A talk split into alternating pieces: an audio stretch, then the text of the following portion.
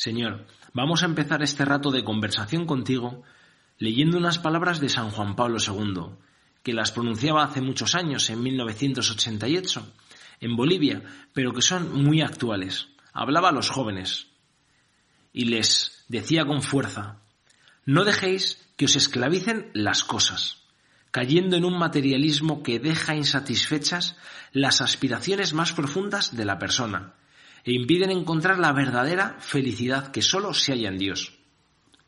¿Cuántos jóvenes buscan desesperadamente la felicidad sin darse cuenta de que lo único que de veras puede saciar el corazón del hombre y de la mujer es Dios? Señor, ¿cuántas veces hemos experimentado nosotros, dependiendo de la edad, pues uno cuando es pequeño pidiendo unos juguetes, cuando va creciendo unos complementos, o a lo mejor un videojuego, o una prenda, unos zapatos, cuando tenemos ya más años, entramos en la adolescencia, un móvil determinado, un ordenador o incluso una scooter, uno siempre anhela tener. Y cuando alcanzamos lo que habíamos soñado tanto tiempo, Señor, qué poco tiempo es lo que dura la felicidad. El año pasado me decía un chaval de 14 años, y te he estado pidiendo estas zapatillas meses a mis padres y me las dieron, me las dieron y, me alegré. Pero mi felicidad duró una tarde. Al día siguiente ya estaba buscando tener otras zapatillas. Qué pena, Señor. Qué pena si constantemente estamos queriendo conseguir y conseguir cosas. Y eso entendemos muy bien con las palabras que acabamos de escuchar de San Juan Pablo II, no nos llena, porque solo tú eres el que nos sacia, Señor queremos tenerte, por eso en nuestro corazón, por eso hacemos estos ratos de oración para hablar contigo. Y también quería leer unas respuestas de unos chavales, primero de España y luego de Uganda, más o menos 12, 13 años. A, todos, a ambos les hacían las mismas preguntas en España y en Uganda.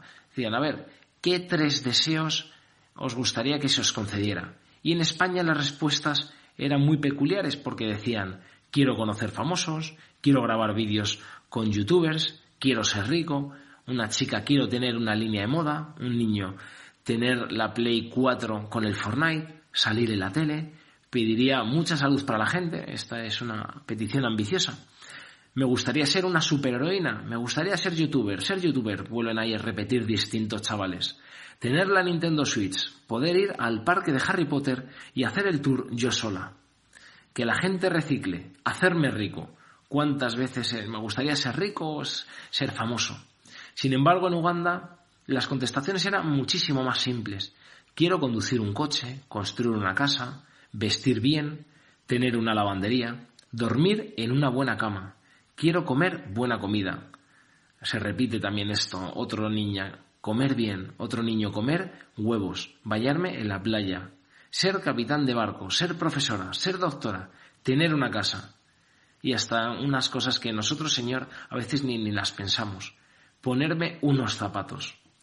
Cuando a los chavales españoles les enseñaron las respuestas de los mismos que tenían su edad pero que vivían en otro continente, en África, todos cambiaron la cara y le dijeron, ¿volverías a pedir lo que antes habías pronunciado? Y respondían, no. Me gustaría que se cumpliesen los sueños de los chavales de África. Somos unos afortunados, Señor, y tenemos que darte las gracias porque tenemos de todo. A veces parece que tenemos menos que los demás, pero no es así, Señor. Tenemos más que la mayoría. Y si queremos ser ricos, tenemos que tenerte a ti, Señor, en nuestro corazón, porque el que te tiene a ti, Señor, nada más le falta para estar contento, para soñar en grandes cosas.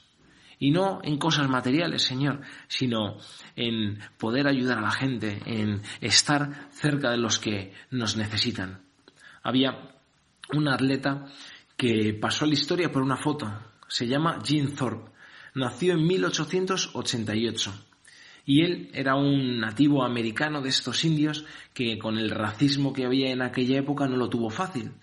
Nació en una familia católica, tenía un hermano gemelo, pero murió a los nueve años. Su madre y su padre también años después fallecieron y se convirtió en un huérfano siendo muy pequeño. Él luchó toda su vida por hacerse un hueco en el mundo, porque había nacido en medio de la pobreza y quería salir de, de, la pobreza material. Y tenía una gran riqueza interior, porque tenía ese orgullo de intentar salir adelante él solo y no de hundirse en sus circunstancias. Total que fue en el año 1912 a Estocolmo, a Suecia, a competir en los Juegos Olímpicos. Él ya tenía éxito en el deporte, no solo en el fútbol americano, sino también en el béisbol, en el baloncesto, en la natación, en el hockey sobre hielo, en el boxeo, en el tenis, en el tiro con arco. Bueno, era una persona que tenía muchísimas condiciones deportivas. Y cuando se acercó el día que le tocaba competir en salto de altura, de altura y de longitud a su vestuario para cambiarse, vio que no estaban sus zapatos, sus zapatillas, perdón. Se las habían robado. Y él, claro, ante esto, podía haberse desesperado y decir, pues mira, es una contrariedad. Pero las personas que han vivido pobremente saben sacar adelante cualquier problema. Y empezó a buscar por todos los sitios hasta que encontró dos zapatos diferentes. Con la suerte que uno le encajaba bien, pero el otro no. La foto que pasó a la historia aparece él con la camiseta de Estados Unidos, con el escudo en el pecho y un zapato diferente al otro y un calcetín blanco y el otro oscuro, el calcetín que le servía para rellenar porque ese zapato no le quedaba bien. Y con todas esas contrariedades este hombre saltó y consiguió esas dos medallas. Luego también alcanzó la medalla del pentatlón y del decatlón. Y él, pues, con, con el tiempo, contaba, contaba su experiencia, de que esos años de pobreza le ayudaron a poder batir esas dificultades en, en su vida.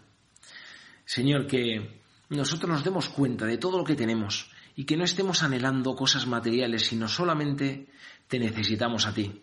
Tú nos dices en el Evangelio, no podéis servir a Dios y a las riquezas.